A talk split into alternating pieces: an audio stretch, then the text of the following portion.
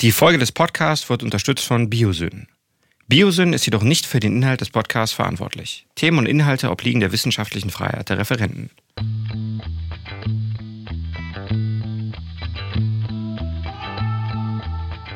Willkommen beim Krebs-Podcast und heute ein ganz besonderer Ehrengast. Und wir diskutieren ja immer wieder die neuesten medizinischen Entwicklungen und heute ein ganz anderer Dialog, der uns vielleicht auch dabei hilft, die Perspektive der Betroffenen, aber auch vielleicht die Erfahrung zu nutzen, um anderen Menschen Mut zu machen. Und Jule, niemand kann sich ja besser beschreiben als Mann oder Frau selbst. Wer bist du eigentlich?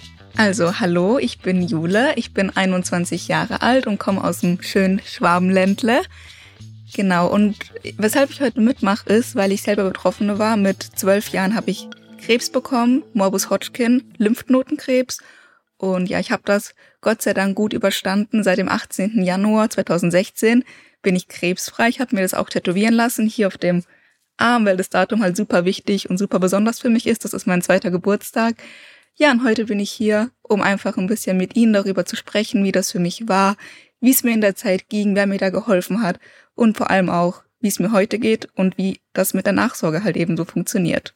Ich finde das so wichtig, weil Medizin ist nicht nur die Auswertung von großen wissenschaftlichen Studien, sondern auch die Erfahrung von Menschen. Und deswegen danken wir dir, dass du diese Erfahrung mit uns teilen lässt. Und fangen wir einfach mal ganz kompliziert an. Kannst du dich denn noch erinnern an dem Tag, wo zum ersten Mal das Wort Krebs ausgesprochen worden ist. Ja, da kann ich mich noch sehr gut dran erinnern. Und was mich immer richtig verwundert hat, ist, dass die Ärzte im Krankenhaus, die haben das Wort in den ersten Tagen, die haben das nie zu mir gesagt. Die haben immer gesagt, ich habe einen Tumor. Und ich habe das damals nicht verstanden. Und meine Eltern haben das auch gemerkt, dass ich das nicht verstanden habe, dass ich Krebs habe, weil ich habe einfach nicht gewusst, was ein Tumor ist. Und ich weiß noch ganz genau, wie ich mit meinen Eltern auf der Couch saß. Ich saß in der Mitte, mein Vater saß rechts und meine Mutter saß links. Und mein Papa hat dann zu mir gesagt, also vier Wörter hat er gesagt. Er hat gesagt, Jule, du hast Krebs. Weil ich habe es davor halt nicht verstanden gehabt und dann bin ich in Tränen ausgebrochen. Ich habe so viel geweint, weil ich das erste Mal kapiert habe, scheiße, ich habe Krebs und warum habe ich das bekommen und ich kann jetzt sterben, ich bin jetzt in Lebensgefahr und ja, das war das erste Mal, dass ich das Wort Krebs gehört habe. Das hören wir immer wieder, dass auch Ärzte gerade bei der Übermittlung von schlechten Nachrichten Schwierigkeiten haben, die Dinge beim Namen zu nehmen und auch das auszuhalten.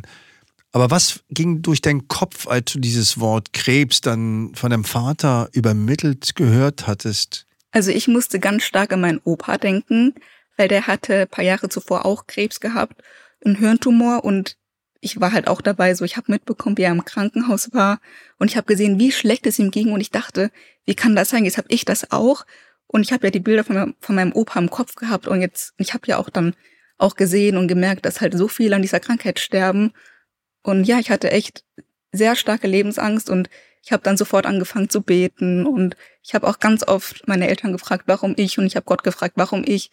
Ja, also das war schon sehr, sehr, sehr schlimm für mich. Aber ich war dann auch sofort bereit zu kämpfen und ich wollte dann, ich habe mich dann auch informiert, wie geht's jetzt weiter, was machen wir, was habe ich für einen Krebs und ja, ich wollte dann einfach den loswerden und in den Kampf ziehen. Wirklich beeindruckend, weil das ist ja das, was man gerne möchte, dass der Mensch selbst, wenn er eine derartige Diagnose erhält, auch sich orientieren kann, um vielleicht zu überlegen, was tut mir gut und was kann mir Kraft geben, wie lange war dieser Prozess? Wie lange hat es gedauert? Waren das Minuten, waren das Stunden, waren das Tage? Bis du selbst auch wieder in der Lage warst, etwas Proaktives zu gestalten? Mm. Das hat schon ein bisschen gedauert, weil ich musste erstmal das realisieren und auch ganz viel mit Menschen darüber reden, weil ich war zwölf Jahre alt und ich kannte mich gar nicht aus und dann war ich im Krankenhaus und das hat eigentlich schon, schon lang gedauert, ja. Und was hat dir die Kraft gegeben? War das die Stille? War das das Gespräch mit Freunden, mit der Familie? War das das Informieren? War das vielleicht die Musik? Also was mir Kraft gegeben hat, war definitiv meine Familie. Die war jeden Tag da. Ich war keinen einzigen Tag allein in diesem Krankenhaus. Also entweder war meine Mama da oder mein Papa war da. Meine Oma ist mal gekommen mit all meinen drei Cousinen, was sie eigentlich gar nicht durfte, weil ähm, das, also das Ansteck, die, die Ansteckungsgefahr von Kindern auf ein krebskrankes Kind, zum Beispiel wenn sie Schnupfen haben, ist halt richtig hoch. Ich war, also das durfte sie dann eigentlich gar nicht und ich war halt keinen Tag alleine und auch einfach meine Freunde, die mir einfach so vom Schulalltag sowas geschrieben haben, sowas ganz Normales. Also was ich gar nicht mochte, war Mitleid. Da habe ich mich immer ganz komisch gefühlt. Ich wollte einfach wie ein normaler Mensch behandelt werden, weil ich habe mich nicht wie ein normaler Mensch gefühlt. Ich hatte keine Haare, ich hatte keine Wimpern, ich konnte nicht rausgehen, ich durfte nicht mal rausgehen. Ich hatte auch die Kraft nicht dazu. Und ja, meine Familie, die mich einfach ganz normal behandelt hat, so gut wie es geht, versucht hat, mich normal zu behandeln hat mir sehr viel geholfen. Meine Tante ist mal gekommen, die hat mich geschminkt. Einfach so diese normalen Sachen haben mir richtig, richtig viel geholfen. Geschichten vorgelesen und auch einfach nicht so viel über Krebs zu reden, sondern einfach über diese alltäglichen Sachen. Was passiert bei meiner Schwester? Was ist in der Schule? Einfach das hat mir so viel geholfen. Was mir auch richtig Kraft gegeben hat, waren die Plakate im Krankenhaus von Kindern, die genau in diesem Krankenhaus waren. Da standen nämlich Geschichten drauf, wie sie die Zeit erlebt haben und wie sie es geschafft haben. Da waren dann Bilder von den Kindern, wie sie im Krankenhaus lagen, vielleicht auch im gleichen Zimmer wie ich, das habe ich ja erkannt. Und dann Bilder, wie sie wieder gesund waren, wie sie dann studiert haben mit langen Haaren. Und ich konnte da leider nie hinlaufen, weil ich hatte die Kraft nicht. Aber meine Mama ist dann immer dahin gelaufen, hat ein Bild gemacht mit dem Handy und hat mir das Bild gezeigt. Und da habe ich mir immer die Bilder angeguckt und das fand ich so, so, so toll, dass, dass die Kinder oder die erwachsenen Menschen das dann gemacht haben. Und als ich gesund war, habe ich genau auch so ein Plakat gemacht. Und das hängt jetzt auch in diesem Krankenhaus. Mit Bildern von mir, wo ich Krebs hatte und dann, wo ich gesund war mit meinen langen, schönen Haaren. Großartig, weil das, glaube ich, gibt wirklich Mut, diese Geschichten. Und zwar wahrhafte Geschichten, die gibt es. Und deswegen sind wir dir auch sehr dankbar, dass du deine Geschichte so sichtbar gemacht hast. Die Chemotherapie bei Lymphomerkrankungen gehören ja zu den wirklich schwersten und aggressivsten Chemotherapien, die man sich so vorstellen kann. Mhm. Und wir reden über Krankheit, wir reden über Gesundheit, wir reden über körperliches, soziales und seelisches Wohlbefinden. Wie hast du das erlebt und was hat dich so stark gemacht, das zu überstehen? Ja, also erstmal zur Chemo. Ähm, die Chemo war sehr schlimm, das sage ich wirklich ehrlich. Ich habe ganz, ganz schlimm auf die Chemo reagiert.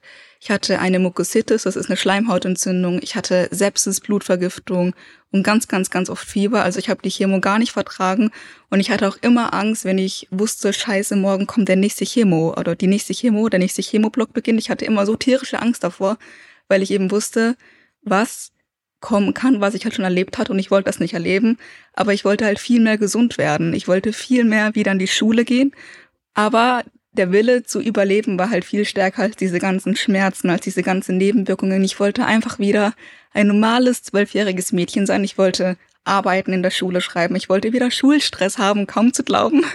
Und ich wollte wieder mit meiner kleinen Schwester streiten. Ähm, und das hat mir alles so viel Kraft gegeben, so viel Mut. Ich wollte einfach mein altes Leben zurück und ich habe nicht aufgehört. Tag für Tag lag ich da in meinem Bett. Ich habe die Tage gezählt, aber ich wusste, es kommt eine bessere Zeit und ich wusste, ich gehe da viel stärker raus und ich werde ein anderer Mensch danach sein, mit einem ganz anderen Mindset, mit ganz anderem Denken.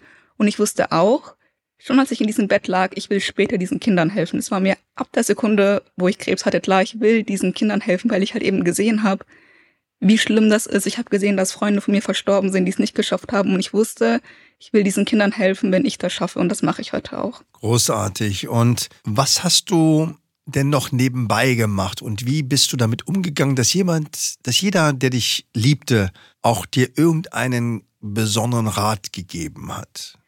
Also ich konnte nicht so viel machen. Ich war fix und fertig, wenn ich ehrlich bin. Ich habe den ganzen Tag geschlafen. Wenn ich mal nicht geschlafen habe, habe ich mich übergeben und sonstiges. Also mir ging es wirklich so, so, so schlecht. Ich habe einfach versucht, die Zeit rumzukriegen mit ganz, ganz, ganz viel Schlaf. Ich habe auch so viele Schlaftabletten bekommen.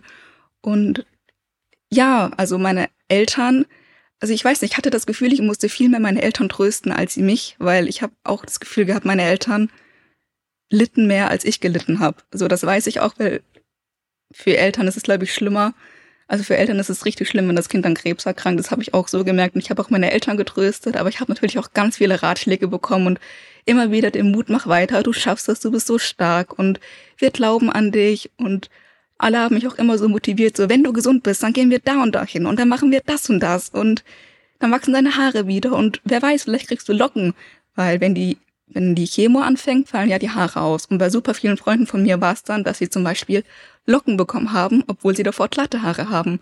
Und dann haben mir auch so viele gesagt, wer weiß, vielleicht bekommst du Locken oder eine ganz andere Haarfarbe.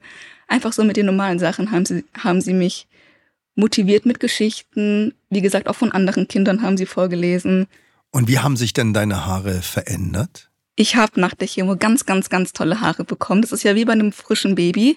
Die Haare wachsen ja von 0 auf 100. Das ist ein ganz tolles Gefühl. Du hast wirklich so gesunde Haare, die sind dick, die sind einfach, die fühlen sich so weich an. Das ist, war ein unglaublich schönes Gefühl und die wachsen auch richtig, richtig schnell. Aber meine Haare haben sich tatsächlich gar nicht verändert. Also ich habe genau die Haare bekommen, die ich vor der Chemo auch hatte. Aber ich war so froh, endlich wieder Haare zu haben. Ich habe dann auch eine Perücke bekommen, weil am Anfang hatte ich natürlich nicht so viele Haare. Aber ich habe die Perücke dann irgendwann auch nicht mehr getragen. Es war mir so egal, weil die hat irgendwie auch die ganze Zeit ge gejuckt und gekratzt. Deshalb habe ich dann einfach, bin ich mit meiner Igelfrisur rumgelaufen. Und diese unglaubliche körperliche Schwäche, wann war die weg? Wie lange hat das gedauert? Nach Abschluss der Chemotherapie waren das Wochen, Monate oder war das nicht vielleicht sogar ein Jahr? Also, das hat schon sehr lange gedauert. Ich weiß es nicht mehr ganz genau. Ich weiß aber noch, dass wir in der Reha waren und dass ich in der Reha wirklich laufen lernen musste, weil ich konnte ganz, ganz schlimm laufen. Also ich konnte fast gar nicht laufen. Ich musste dann auf so ein Laufband gehen. Rechts und links konnte ich mich festhalten zum Glück. Und da war dann so ein Spiel vorne und dann immer so rechter Fuß, linker Fuß mit so Bäumen und Steinen, wo man dann drüber springen musste. Das hat mir auch echt Spaß gemacht. Das haben die auch echt gut gemacht, die Reha, weil das war dann einfach so mit dem Spiel verbunden für die Kinder. Aber ich war schon sehr, sehr körperlich geschwächt, weil ich lag wirklich ein ganzes Jahr lang im Bett. Wenn ich gelaufen bin wurde, oder wenn ich eine Strecke vor mir hatte, wurde immer der Rollstuhl genommen, weil ich eben nicht laufen konnte. Und dann habe ich das halt in der Reha gelernt und musste dann wirklich wie ein Baby einfach wieder laufen lernen. Ich musste so viel Neues lernen.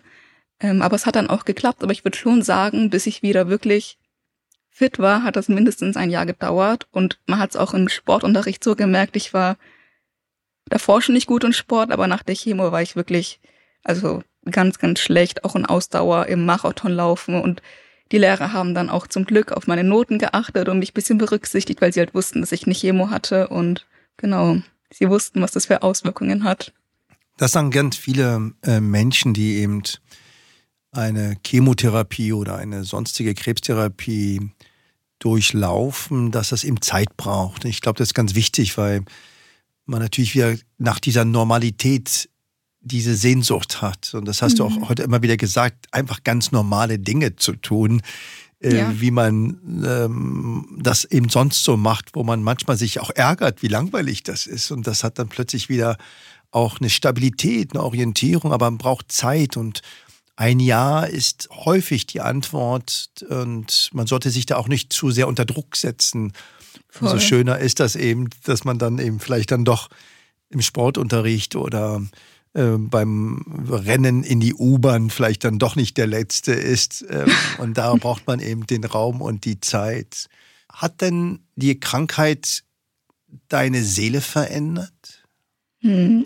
Also dadurch, dass ich halt zwölf Jahre alt war, glaube ich, sie hat mich dann zu dem Menschen gemacht, der ich halt heute bin. Also sie hat mich ja vor der Pubertät schon, hat mich diese Krankheit geprägt und ich glaube einfach, dass ich ohne diese Krankheit, obwohl es, also es war wirklich die schlimmste Zeit meines Lebens, aber sie hat mich einfach zu dem Menschen gemacht, der ich heute bin. Ich habe so eine andere Sicht und ich würde auch sagen, nach der Krankheit war ich so viel reifer, ähm, als ich davor war. Ich hatte eine ganz andere Sicht aufs Leben. Ich habe viel mehr Dinge wertgeschätzt und wenn du sowas erlebst, dann weißt du einfach, wie schnell sowas gehen kann, dass das Schicksal dich von heute auf morgen packen kann und du weißt nicht, ob du vielleicht den nächsten Tag noch überleben wirst, weil das Schicksal, ich weiß nicht, ich hatte einfach Krebs bekommen mit zwölf Jahren, obwohl ich davor, ich war ein kerngesundes Kind, ich hatte nie irgendwas, ich hatte nie Schnupfen, ich hatte nie Fieber und plötzlich stand ich im Krankenhaus mit der Diagnose Lymphknotenkrebs. Also es kann so schnell gehen und du hast so eine andere Sicht auf Le aufs Leben. Du lebst jeden Tag, als wäre es dein letzter Leben, auch nach sieben Jahren. Das ist jetzt alles sieben Jahre her.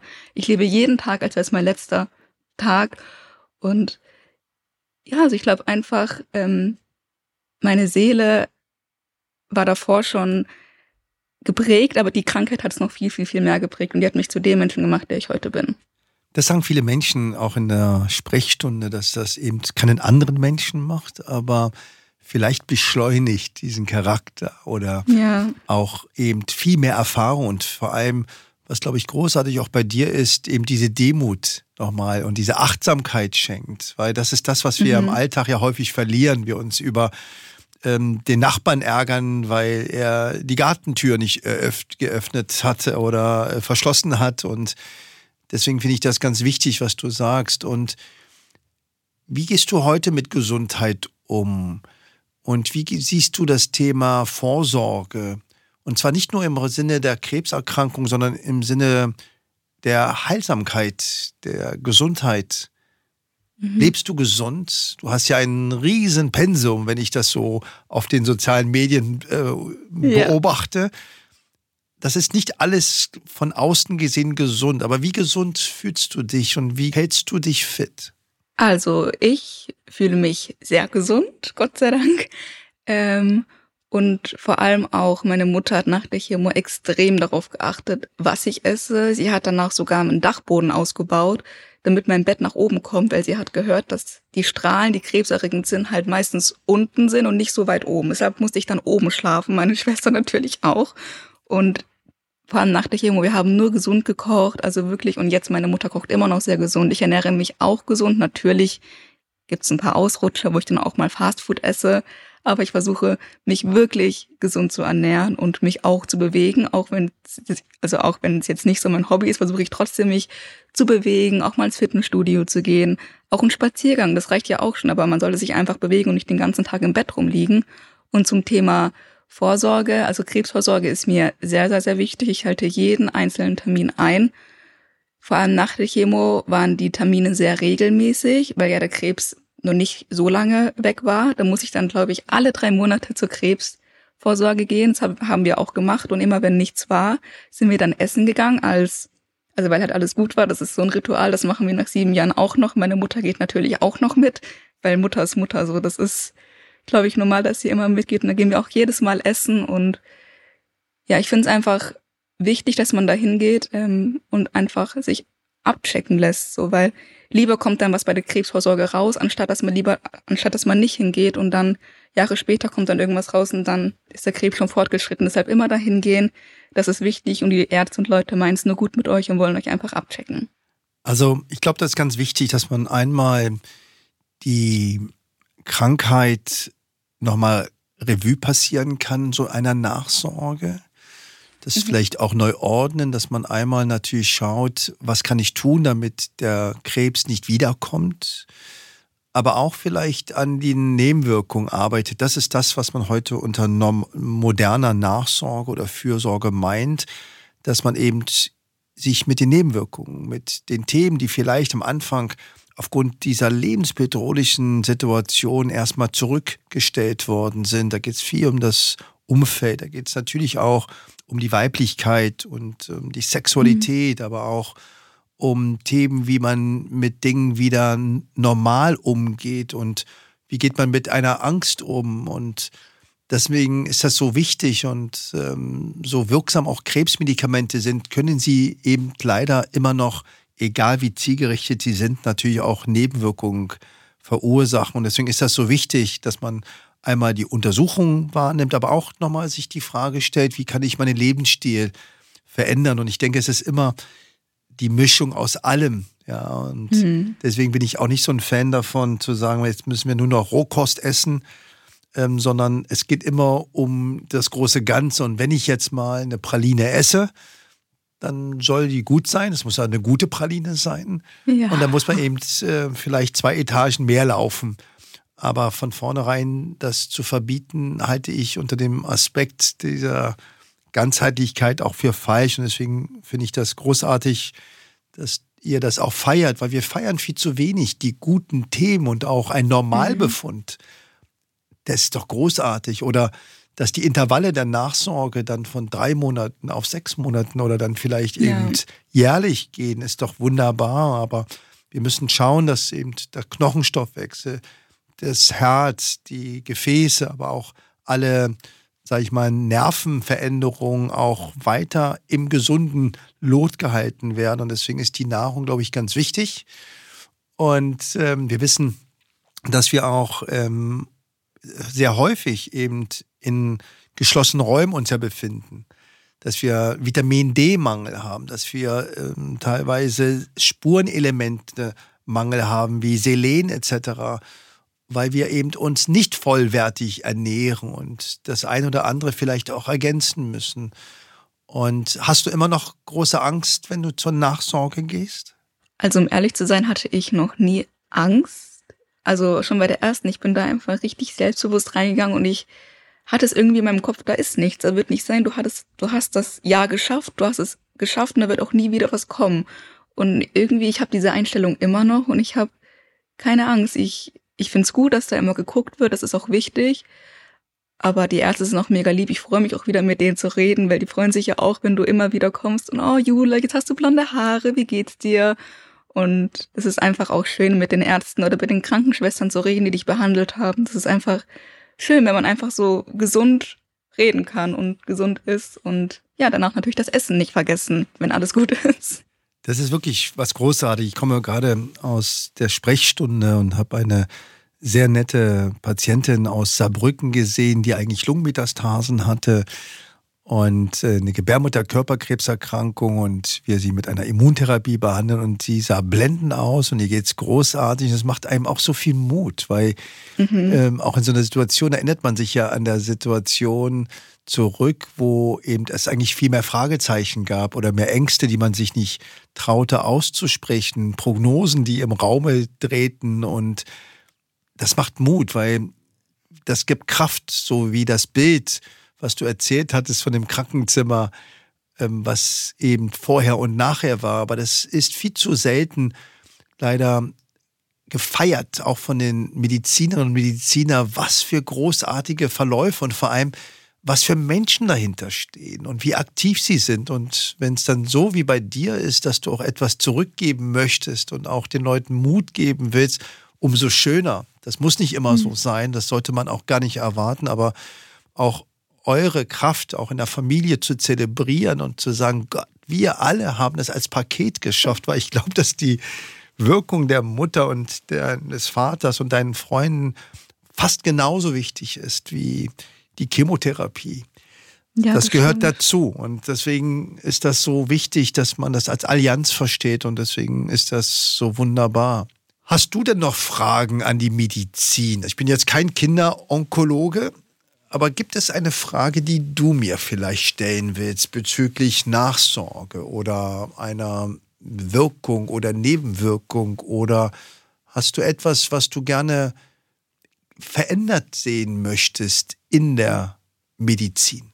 Also ich glaube, das ist offensichtlich, dass ich natürlich möchte, dass es ein, ein Heilmittel, dass ein Heilmittel gefunden wird, das wirklich alle Krebsarten heilen kann, weil es einfach tragisch und schlimm, wie viele Kinder und Erwachsene, auch ältere Menschen in dieser Krankheit sterben und wie viele an der Krankheit erkranken. Jeder zweite Mensch erkrankt im, im Laufe seines Lebens an, an Krebs und das ist einfach schlimm und ich wünsche mir und ich hoffe, dass die Forschung irgendwas findet, was ähm, die Medizin vorantreibt und das Heilmittel vorantreibt, weil ja, also ich kann natürlich auch helfen mit meinen Videos, wenn ich die Kinder überrasche, aber ich bin keine Medizinerin und ich kenne mich da auch nicht so krass aus, aber ich wünsche mir und also ich wünsche mir einfach, dass ein Heilmittel gefunden wird und ich bin auch so dankbar, dass es Menschen gibt, die daran wirklich tagtäglich forschen und auch an die Krankenschwestern und an Ärzte ist halt wirklich alles Helden, dass ihr das jeden Tag mitmacht und ja, an der Stelle nochmal Danke an alle Ärzte und Krankenschwester.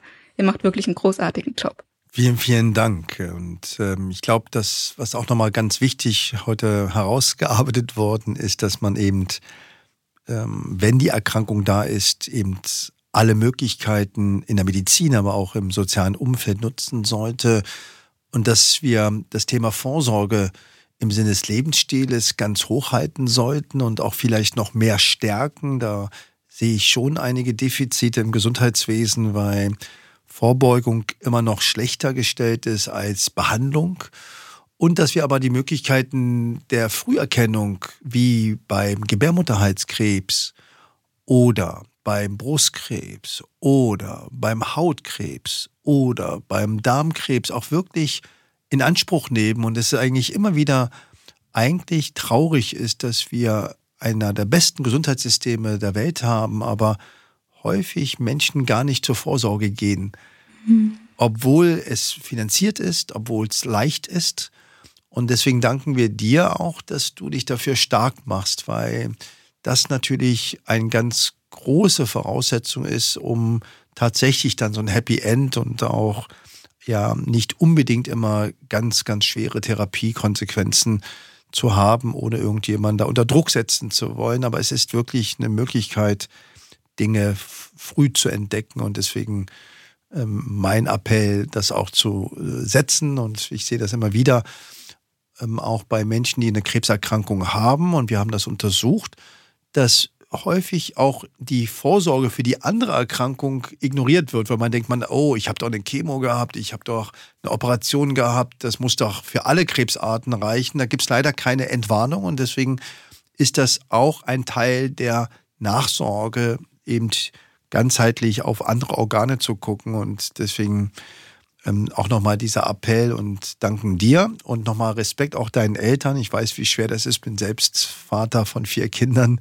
mhm. und äh, kann mir auch kaum eine schlimmere Situation sehen, wenn eben die Tochter erbricht ähm, und kaum sich bewegen kann und man eigentlich die Position wechseln möchte und äh, sich die Frage stellt, wieso, warum und mhm. äh, deswegen mein Respekt, dass man das durchhält gemeinsam und das, was du auch gesagt hast, die Sehnsucht nach der Normalität, weg von diesem Mitleid. Man will eben geliebt werden, so wie man ist.